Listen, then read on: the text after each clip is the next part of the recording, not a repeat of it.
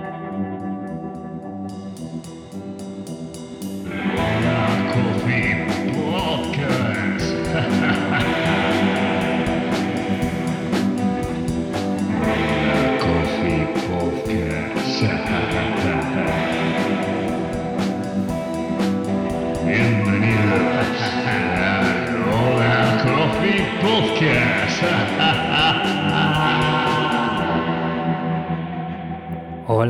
bienvenidos a un nuevo episodio del podcast de Hola Coffee. Y hoy estoy sin mi compañero y amado socio Nolo. Eh, ¿Por qué? Porque tenemos dos micrófonos y tenemos un invitado en la nueva serie que queremos empezar a hacer con bueno, parte del equipo de Hola Coffee. Y luego bueno, habrá otros invitados conforme podamos reunirnos con más gente en, este, en esta desescalada del confinamiento. Pero hoy tenemos con nosotros a la primera persona que hemos podido rescatar del ERTE porque necesitábamos una ayuda aquí en el tostador. Y esa persona es Danil. Bienvenido, Danil. Hola, muy buenas. ¿Qué ¿Cómo tal? Bien, bien, bien. Ya sabes, llevamos aquí toda la semana mano a mano trabajando y bien, contentos y con ganas de, De más. de ponernos en marcha con las cafeterías. Eh, os presento a Danil para los que no le conozcáis, aunque si bueno, seguís desde hace tiempo el mundo del café, el café de especialidad en España, Danil es una persona que se ha movido mucho en, esto, en este, este mundillo, eh, es bastante conocido para, para mucha gente y desde septiembre, octubre de- del año pasado está trabajando con nosotros en, en Hola Coffee. Eh, primero empezó como barista, luego se ha pasado a la parte del roastery, del tostador. Y nada, os lo queríamos presentar, eh, que os cuente un poco su historia y sus inquietudes, porque tiene cosas muy interesantes que compartir. Y conforme vayan pasando también las semanas, iremos eh, bueno, trayendo a los resto de los compañeros para que también los conozcáis, ¿no? porque a veces los conocéis de la cafetería y siempre queréis ir un poco más allá. Pero hoy está con nosotros Danil. Eh, Danil es una persona muy joven, es un chico que tiene ahora mismo 21 años. 21 años y tiene más años ¿No? de experiencia. 22. 22 ya, es Sí. verdad que hiciste años en el confinamiento, pero es que no cuentan. Correcto. Entonces ya no- ni, ni me acuerdo de ello. Qué putada. Eh, bueno, eh, tienes 22 años recién cumplidos, pero de experiencia en el mundo del café tienen probablemente más años que la mayoría de, de la gente que está trabajando en España. ¿no? Porque 2015 empezaste a trabajar con café. 2014, 2015. eso 2014, es. 2015, nada. Sí. Un teenager. y nada, eh, queríamos un poco que nos contaras tu experiencia en esta, eh, en esta industria, pero bueno, viniéndonos a lo mejor un poco más atrás, ¿no? Incluso que cuentes, eh, porque eres, eres ruso, cómo llegaste a España, cómo, fueron tu, cómo fue tu adaptación. Cuéntanos. Bueno, pues sí, como, como bien dices, ruso soy. Eh, nada, llegué aquí a España con 8 añitos, en 2006. Viene a ser. Y ¿A bueno, España, como- donde a, a Barcelona, Vilanova y la Geltrú, Ujú. para ser concretos. Y claro, como cualquier inmigrante, supongo, el tema del lenguaje fue lo más chocante para mí. Porque no tenías ni papa de Correcto. España. Y más en Barcelona, que son dos lenguas, a tener en cuenta que también está el catalán. Con lo cual, bueno, fue el primer año fue un poco, no vamos a decir difícil, porque era un niño y tampoco entendía muy bien qué es lo que ocurría, Sí, pero, pero no tan fácil como para el resto, ¿no? De. Correcto. Y bien, bueno, realmente la adaptación fue bastante rápida. Empecé a hablar español a cosa de un añito. Ujú. Y Es lo bueno también de ser, de ser bien pequeño, jovencito, bien correcto. pequeñito cuando llegas, ¿no? Sí, todo mucho más rápido. Y nada, Colegio, instituto. colegio, instituto y empezar hasta a pensar qué voy a ser de mayor. Eso es. ¿Y cómo, cómo surgió lo del café? Pues realmente yo iba para cocinero, o eso tenía planeado en mi cabeza. Y al salir de la ESO, venía a ser, no pude entrar por tema de tiempos, porque presenté tarde papeles y demás. Y me presenté en septiembre, que no tenía ni trabajo, ni estudios. Te quedaste ni- colgado. Ahí está. A lo que mi hermano Timur, que, bueno, algunos lo conoceréis, trabaja en el mundo del café de hace unos cuantos el gran años. Timur Dudkin. eh, una estrella. Quienes no les conozcáis, probablemente sea una de las personas que más sabe de café de España y de Europa, me atrevo a decir. Eh, es formador en el Instituto Español de Café, ¿verdad? Trabaja también con Mareterra, un importador de verde. Y él te rescató, te acogió, ¿no? Como Sí. en- en- en- Mm, Bueno, de hecho, ni me preguntó, sino que me cogió de la oreja y, y me llevó con él. Y eso, empecé a trabajar como de becario en lo que viene a ser el Instituto Español del Café. Empezaste trabajando en el eh, Instituto Español de Café, que es una academia ¿no? de, de café, que Eso está allí es. en Castelldefels. Eso es. Que bueno, es- tienen la central de, digamos, escuela, pero aparte también son exportadores como empresa de Mareterra, de café verde. Vale, vale, Con lo cual ahí empecé a tocar un poco el tema del café. Pues, Un poco, estabas inmerso en toda la movida. Eso es. O sea, o sea- desde un principio, desde el café verde, pasando por tueste, pasando por cata y ¿Y cuál era tu labor exacta allí como becario? Pues si te digo la verdad, hacía absolutamente de todo. Desde ir a enviar muestras de café a correos o a cualquier lado, hasta bueno, preparar catas, eh, tostar muestras. Como O- asistente de los cursos, ¿no? Eso es asistente de los cursos, correcto. Echando una mano y, y bueno, escuchando sobre todo todo, sí, absorbiendo un poco información. Muy bien. ¿Y cuánto tiempo estuviste en el instituto? Pues, si no me equivoco, cosa de un año o año y medio aproximadamente. Pero realmente el primer contacto como tal con el mundo del café yo creo que fue en 2015, que la gente de Mareterra me llevó al campeonato nacional de. España. Que fue el de primer año de Matadero, ¿no? Que se hizo aquí en Madrid. Eso es, eso es. Exacto. En el que tú, Pablo, participaste. Eh, no, yo en ese no, yo competí en 2016. Ese fue en 2015, que Nolo y yo trabajábamos en Moca y estuvimos por allí pues, eh, sirviendo café. eh, también hi- hicimos, como tú estabas, ¿no? de asistente, nosotros asistimos los, eh, la calibración de los jueces en las instalaciones Vale. de esta marca de café. Y bueno, también lo mismo, aprendiendo, empapándonos, conociendo gente. y allí es donde flipaste, ¿no? Sí, la verdad que, bueno, yo como jovencillo y, y lo veía todo con unos ojos bien brillantes y toda la Además, gente es que tan ese- molona como... Esos años en el Matadero molaron bastante porque Sí. el recinto era muy guay. Sí, en había es- muchísima gente, habían como muchas actividades, ya no tanto de café, pero organizadas por, por empresas cafeteras, Sí, ¿no? por la gente que estaba allí. Me acuerdo que estaba la Marzoco, si no me equivoco. Sí. Y bueno, me, me encantó. La verdad que me encantó y fue el primer contacto también con, con el público, digámoslo así. Porque yo estaba detrás de una cafetera poniendo cafés y nunca antes había estado Claro, así. yo he estado en, en un recinto como Más cerrado, cerrado, una academia, eso eh, es. donde todo era más teórico, más sí que probabas cosas, pero no era el contacto con la gente que... con el ser humano pidiendo real.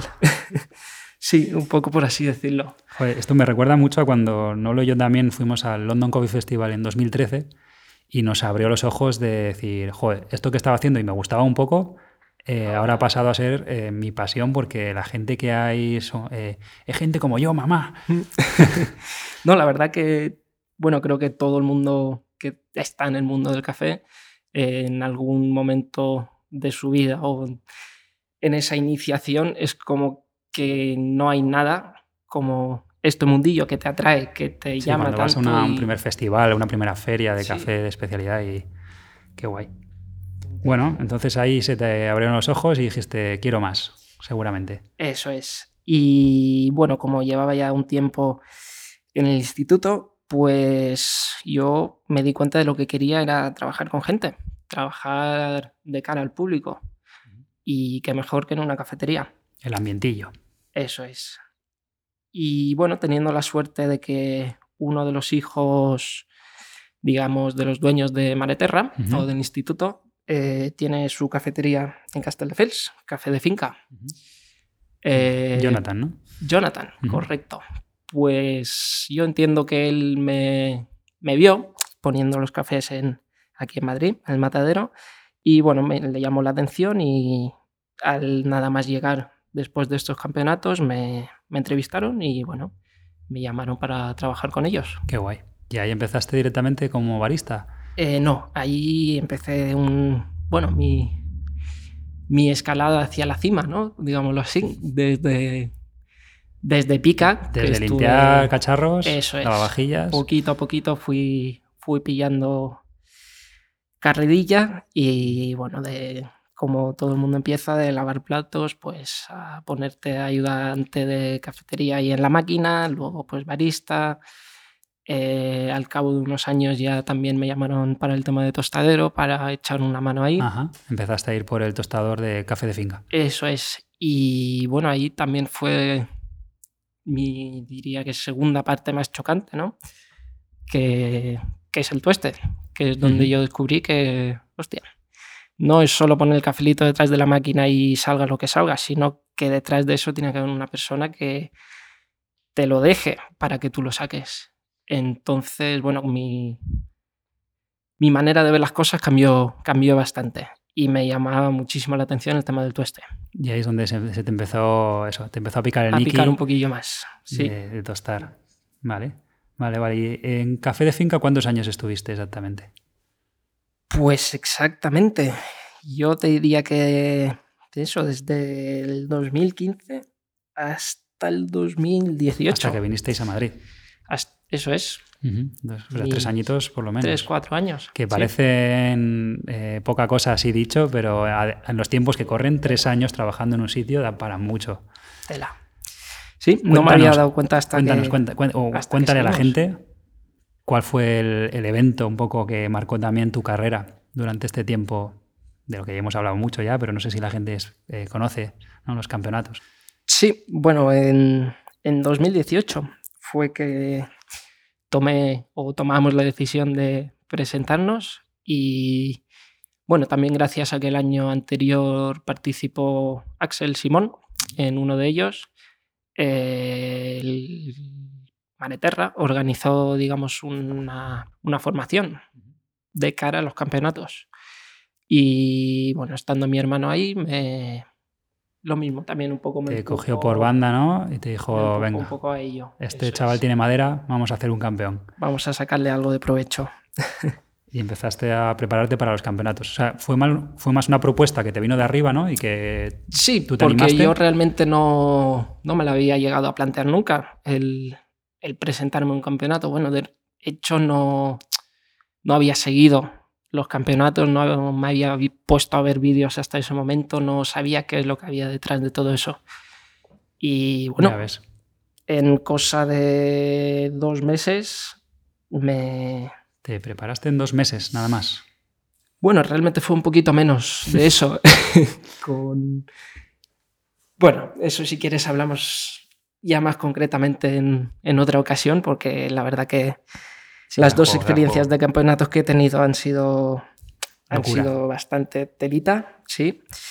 Pero sí, en cosa de tres semanas, un mes, eh, organizaron clases, digamos, de tres, cuatro horas para ese equipo que éramos tres personas, que bueno, eran de Irene, de Hiden, Hiden. no sé si os sonará, y Sí, claro. Gonzalo de Pontevedra, Gonzalo que es sí. un chico Que ha competido varias veces también. Eso es, ha competido muchas veces y bueno, tiene... Tres semanitas, vaya tela. Yo, o sea, para que la gente un poco lo entienda, eh, la gente que gana los campeonatos nacionales o internacionales puede estar casi un año entero preparando ese campeonato, si no es más. Sí. ¿Vale? Luego hay, hay, eh, obviamente golpes de suerte y hay gente con talento que lo hace mucho menos. Bueno, a ver, ahí es un poco, claro, depende de la personalidad de cada uno y de las ganas y de la intensidad que, que tu cuerpo y tu mente soporten ¿no? un poco. Porque, bueno, sí, esas tres semanas fueron de las más duras, creo, de mi vida, por tema de concordar y conjuntar todo el tema de curro y, y estudio, porque, bueno, en, esa, en ese momento, mmm, allá donde estaba trabajando, tampoco podían darme ese lujo de decir, mira, no, es que puedes tomarte una semana libre para estudiar o tal. No, no era posible. Con lo cual, bueno, tenía que compaginar tanto el trabajo como eso que viene a ser los estudios, ¿no? Joder. Y sí, Bueno, se pagó al final. que al final se, hubo su beneficio. Sí, bueno, y Ganaste el tanto. En, eh, fue en Madrid Gourmet, porque esto- yo me acuerdo porque estaba metido un poco en la organización de, de aquellos campeonatos, en la parte más de técnica. Speaker. ¿Fui tu speaker? Creo que sí. Anda, eso no me acordaba. sé que me Joder, diste con tú la con mano. que me da eso.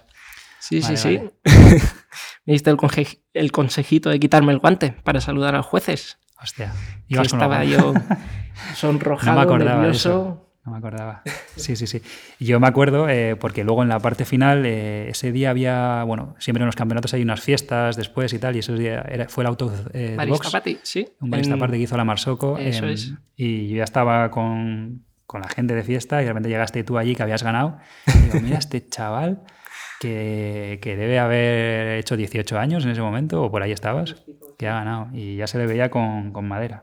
Y ahí es donde empezamos un poco a tener contacto. Eh, empezamos a tener Sí. contacto con la Coffee, yo con el Daniel. primero- el y nos fuimos viendo. ¿Qué es lo que no sabe la gente? Que cuando ganas el campeonato de España tienes que ir al del mundo. Y suelen ser eh, poco, pocas semanas después. Sí, bueno, de hecho creo que España es, es de los que van más tarde en cuanto a tiempos, ya que, bueno, los últimos dos o tres años fueron dos meses entre campeonato nacional y campeonato mundial. Y bueno, es duro, es muy Es duro duro, realmente. Sobre todo porque eh, tienes que hacerlo en inglés, que no es un idioma, normalmente que, bueno, no es, no es nuestro idioma nativo. Y. Y se hace complicado, claro. Y con la cuenta que te trae, claro, no sé. Yo, por lo menos, no me presenté al campeonato nacional con intención de ganar. Lo cual. bueno, con, con intención de ganarlo sí, pero que no pensabas que ibas a ganarlo. ¿no? Esperanzas más bien pocas, claro. Y bueno, cuando te metes en el lío de que te dicen, no, es que de aquí a dos meses tienes un mundial y Tienes que defender a, toda, a todo este país. a un país entero, de- ahí fue, bueno, un choque de realidad bastante, bastante duro. Pero bueno, esos bueno, dos eh, meses también estuvimos dándolo todo. Seguiste aprendiendo, ¿no? Conociendo más gente, que es lo que al es. final tiene de interesante los campeonatos, ¿no? Claro, contacto un poco con gente que ya ha participado en años anteriores, experiencias de, bueno, de los demás, ¿no? Un poco.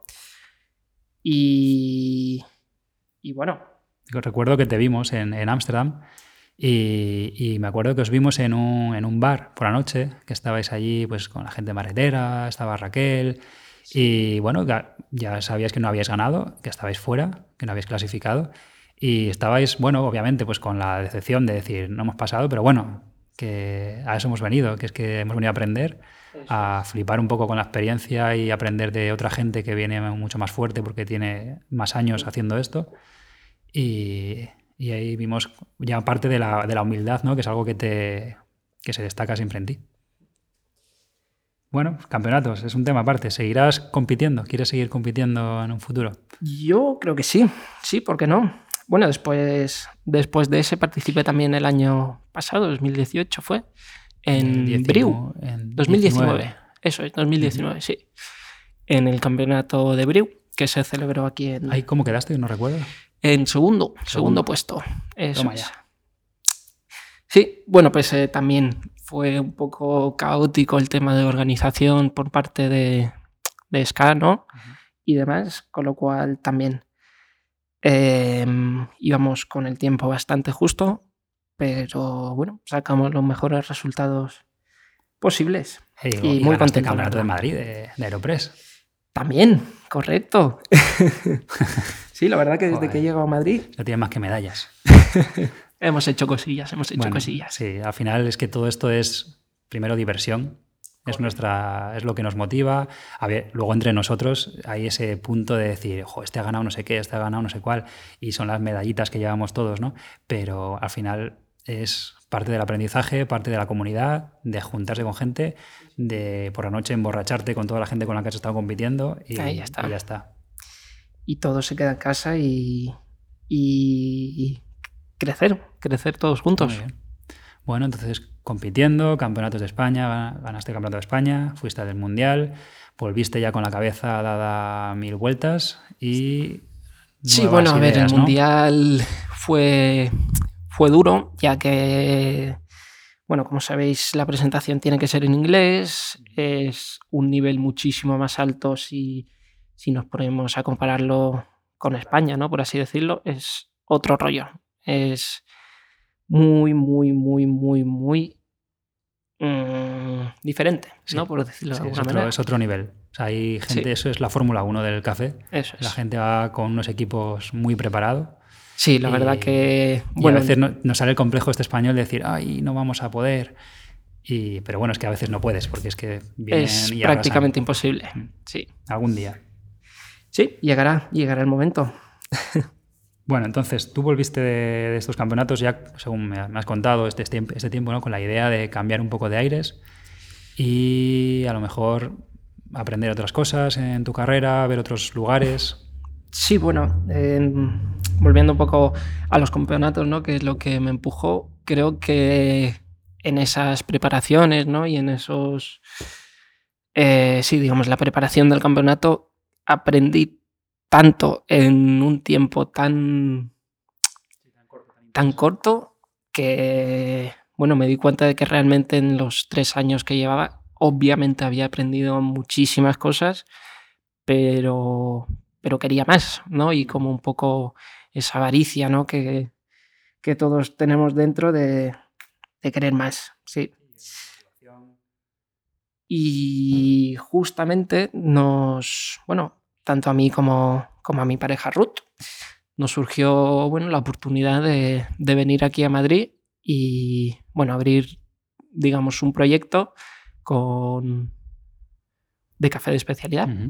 Para- también, para los que no lo sepáis, Ruth también tiene bastante tiempo en el mundo del café de especialidad, trabaja como barista en misión y ella empezó también en café de finca, ¿verdad? Sí, Bueno, sí, vendrá, sí, sí. vendrá también por aquí a contarnos un poco su experiencia en futuros episodios.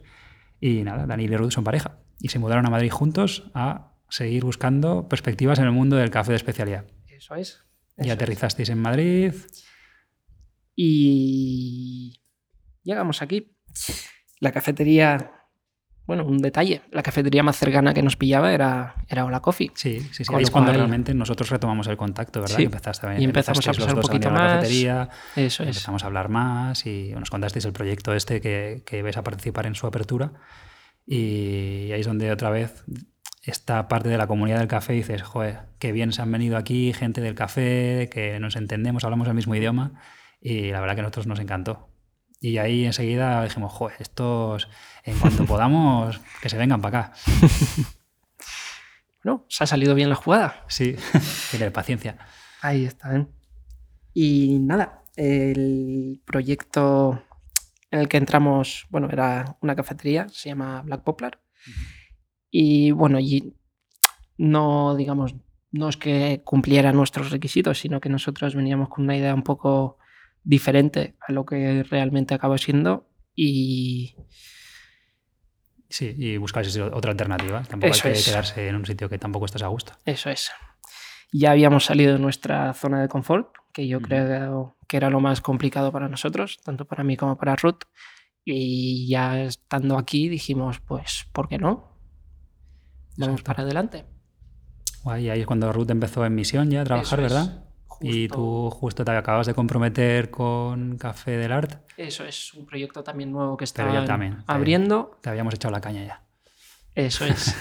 y bueno, estuve otros tres meses y mesecillos en ese nuevo proyecto, y, pero con la esperanza de, de, bueno, de tener noticia vuestra, ya que la verdad que me llamabais bastante la atención y tenía muchas ganas de, de trabajar con vosotros. ¿sí?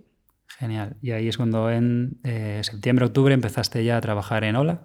Como has estado como barista. Esto ya, esta parte Eso la es. cuento yo porque ya la he vivido. Eh, estuviste de barista todos estos meses hasta marzo que empezó la, eh, Toda esta movida. Sí, la movida Sí. esta del coronavirus. Y, pero justo, eh, y esto es también algo que casi no se ha sabido, porque bueno, tú pasaste de estar en la cafetería a que hubiese el estado de alarma y cerrásemos. Tú ibas a empezar el mismo lunes en el que empezó, bueno, dos días antes empezó el estado de alarma y vas a empezar a trabajar en el tostador. ¿vale? Porque nosotros nos había llegado también el punto de eh, bueno, estar tostando más, hay mucho trabajo aquí de entre empaquetar, preparar, atender clientes y Nolo también quiere tener sus vacaciones, quiere tener eh, el derecho un día a poderse poner malo y, y necesitábamos a alguien que cogiese las riendas del tueste. Entonces, bueno, eh, había ganas por las dos, por parte de ambos y la mala suerte eso, que llegó esta crisis inesperada y se cortó todo, ¿no? Eh, bueno, luego, gracias a, también a todos los que estás ahí al otro lado, los pedidos de café online y que, bueno, ya parece que poco a poco la desescalada permite algunas cafeterías abrir y estamos empezando a vender café, pues hemos llamado este mismo lunes y hemos empezado a, a trabajar de nuevo con optimismo y, bueno, con ganas de... Y con más ganas que nunca. La verdad que sí, bueno, ese... ¿Qué es lo que ves ahora en esta parte de, de tostar? ¿Qué es lo que más te motiva? Pues entender, entender un poquito qué, qué es lo que ocurre, ¿no? Porque, bueno, como te comentaba antes, mm, la- el trabajo de un barista, ¿no? Es, es obtener un resultado que agrade tanto a él como al consumidor. Pero realmente, mm, si no tienes un conocimiento mínimo de tueste o, o del paso anterior, ¿no? Em, se pierde mucha informa- información, por así decirlo. Con lo cual, mm, bueno, por querer un poco mejorar ese último o ese primer peldaño, ¿no? Por así decirlo. Qué guay. Muy bien, pues nada, tostar vas a tostar, porque tenemos muchas ganas de, de sacar el café a las cafeterías y si todo es posible, esto lo estamos grabando un jueves, eh, este fin de semana, vamos a abrir las ventanas de los locales para empezar con el takeaway y poner un poco en marcha la maquinaria. Eh, crucemos los dedos para que esta pandemia vaya remitiendo y no vuelva. Y, Seguro que va mejor. Y todo el equipo nos vayamos mm, incorporando poquito a poco y con, bueno, con buen ritmo. Eh, no sé si quieres contarnos algo más, eh, aprovechar este espacio. Seguramente vuelvas a pasar por aquí para hablar de otros temas. Sí, la verdad que, bueno, ahora hemos roto un poco el hielo, ¿no? Yo me pongo muy nervioso con estas cosas. Sí, pero se le coge el parezca que no. gustillo, ¿a que sí? Sí, a ver si. Si me dais otra oportunidad y volvemos a hablar de algo un poco más en Seguro. concreto. Esto va, esto va para largo. bueno, muchas gracias, Danil. Es un placer tenerte aquí. Gracias a y ti, Pablo. A todos los demás, eh, nos vemos en, en más episodios. Eh, volveremos Nolo y yo, estará Nolo con otra gente y os iremos también presentando al resto del equipo. Gracias por estar ahí. Un abrazo. Un saludo.